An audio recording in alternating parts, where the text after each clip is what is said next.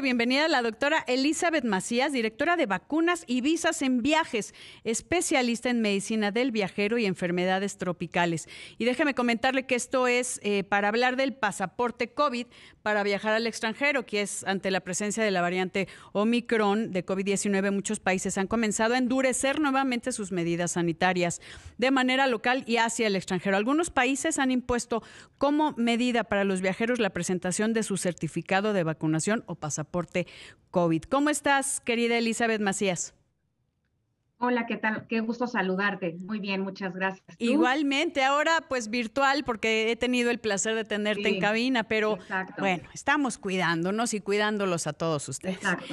Habla, ¿qué, ¿qué opinas de esto del pasaporte COVID? Mucha gente se queja, dice que es anticonstitucional, antiderechos humanos, pero ¿qué está sucediendo, no?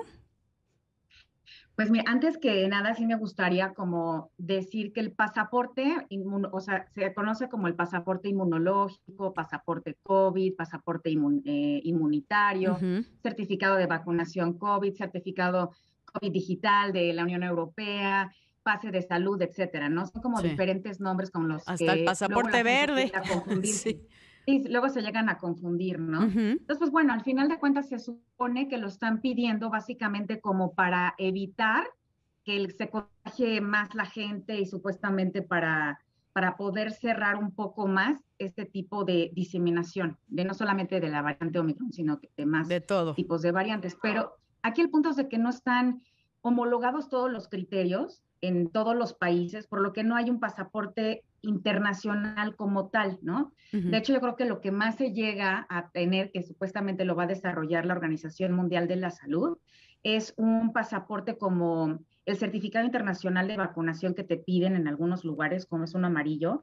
Parece ser que este lo van a hacer y le van a poner un código QR para que sea mucho más fácil también y sea poco fácil de falsificar, porque también hay falsificaciones. Bueno. Entonces, se supone que estos eh, certificados van a tener más validez en más países, ¿no? Porque hoy día, pues si te fijas, se conoce, no traigo ahorita el, mío, pero bueno, es una tarjetita de la CDC que, la verdad está como pues muy fácil como de, de, copiar, de, falsificar, de, piratear.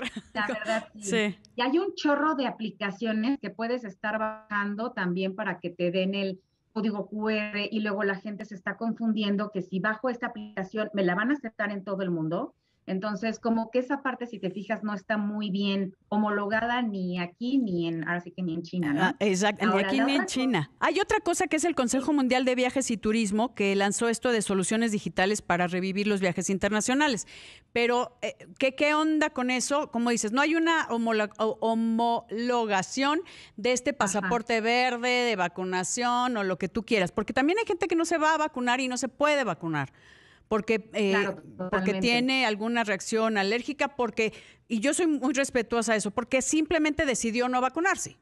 En este caso, que pues son eh, vacunas que se autorizaron por emergencia, que porque tienen temor de que pase a largo plazo, cuáles son los efectos secundarios, etcétera, ¿no? Les llaman todavía vacunas experimentales. Exactamente.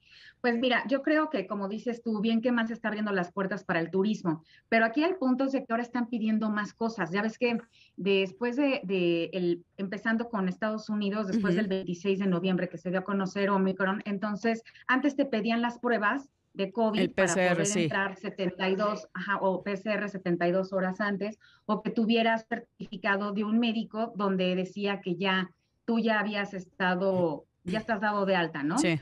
Y eh, ahora, eh, pues vamos, este, este certificado de este, ay, perdón, se me fue. No, aquí estamos, no te este, preocupes. O sea, están pidiendo eso. ya llaman de otro lado. Eh, ya, ok, ya están pidiendo este certificado de vacunación. ¿Qué pasa con la gente que simplemente no se le da la gana vacunarse o no puede por cuestiones de salud? Sí, claro, se supone que debe de tener una carta este, avalada por su médico donde especifique varias cosas que supuestamente tiene tal enfermedad, cuando empezó, su fecha de nacimiento, la edad, dónde lo están tratando, con qué lo están tratando.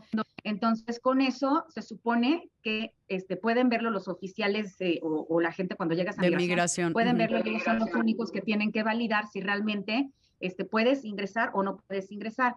Fíjate que la otra que también me preguntan muchísimo, que creo que va junto de la mano con el pasaporte, es que me dice, oye, ¿dónde puedo investigar este, si necesito la prueba tal o si voy a poder necesitar tal pasaporte de COVID? O sea, no, no tengo la menor idea si mis vacunas me van a aceptar en ah, claro. países, ¿no? son demasiadas las llamadas, las preguntas que nos llegan. Y entonces aquí ahí sí les va un tip que a, a mí me ha servido muchísimo, que el que más la verdad es que el que más se actualiza y el que más confío es algo que se llama YATA Travel Center. Entonces, cuenta que tú pones esta liga, te vas a COVID Regulations y ahí en COVID Regulations te aparece eh, un mapa. Entonces, en este mapa, tú le das clic al país donde quieras ingresar. Y ahí te, Entonces, por ejemplo, no sé, te das... París, bueno, Francia. París, Francia. Entonces, le pones clic en Francia y al lado derecho se te va a desplegar la información y te dicen, a ver, vas a necesitar eh, PCR por 24 horas antes de tu viaje. Okay. O sea, no quiere decir que exactamente son 24 horas exactas, sino que no rebase de esas 24 horas. Es que también luego la gente se confunde. Pero si el viaje dura un chorro y tuviste alguna eh, parada, alguna, este, no sé, vas a, vas a, yo que sé, a Grecia y bajaste en Alemania, yo qué sé, si tuviste alguna... Fíjate que qué bueno que me haces eso, las de conexión. Las de conexiones, o sea, tengo conexión y ¿qué hago?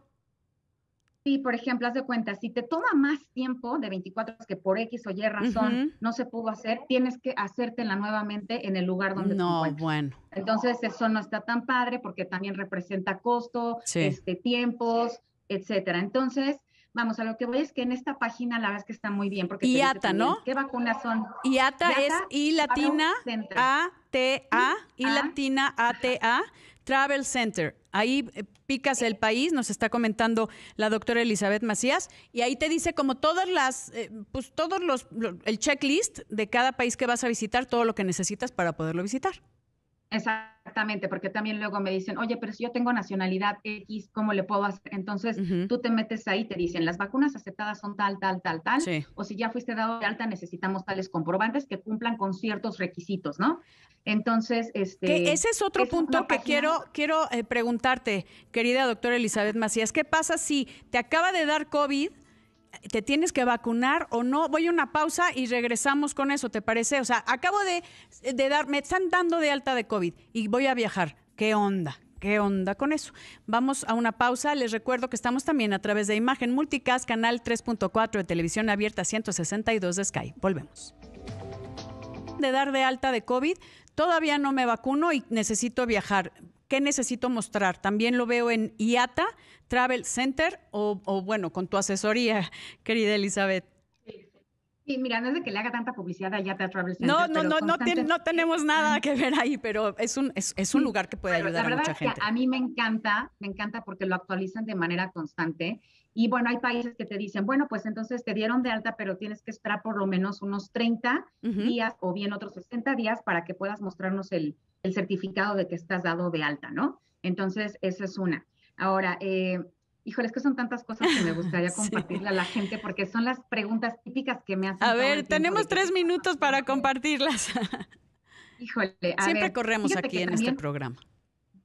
Sí, ya sé. Oye, pues bueno, eh, por ejemplo, eh, hay, hay lugares también, hay que ver que siempre esté presente cuando la gente vaya a viajar, ya sea en crucero o terrestre, etcétera, que también chequen si les piden o no les piden certificados, porque, por ejemplo, en Estados Unidos, si vas este, en coche, pasas las fronteras, no te van a pedir ni certificado, ni te van a pedir tampoco que tengas este, ni pruebas ni nada. Entonces, hay algunos lugares que sí, hay algunos lugares que no, dependiendo en cómo ingreses. Ahora, también hay excepciones para gente que, que, que no, se, que no necesitan el certificado de vacunación.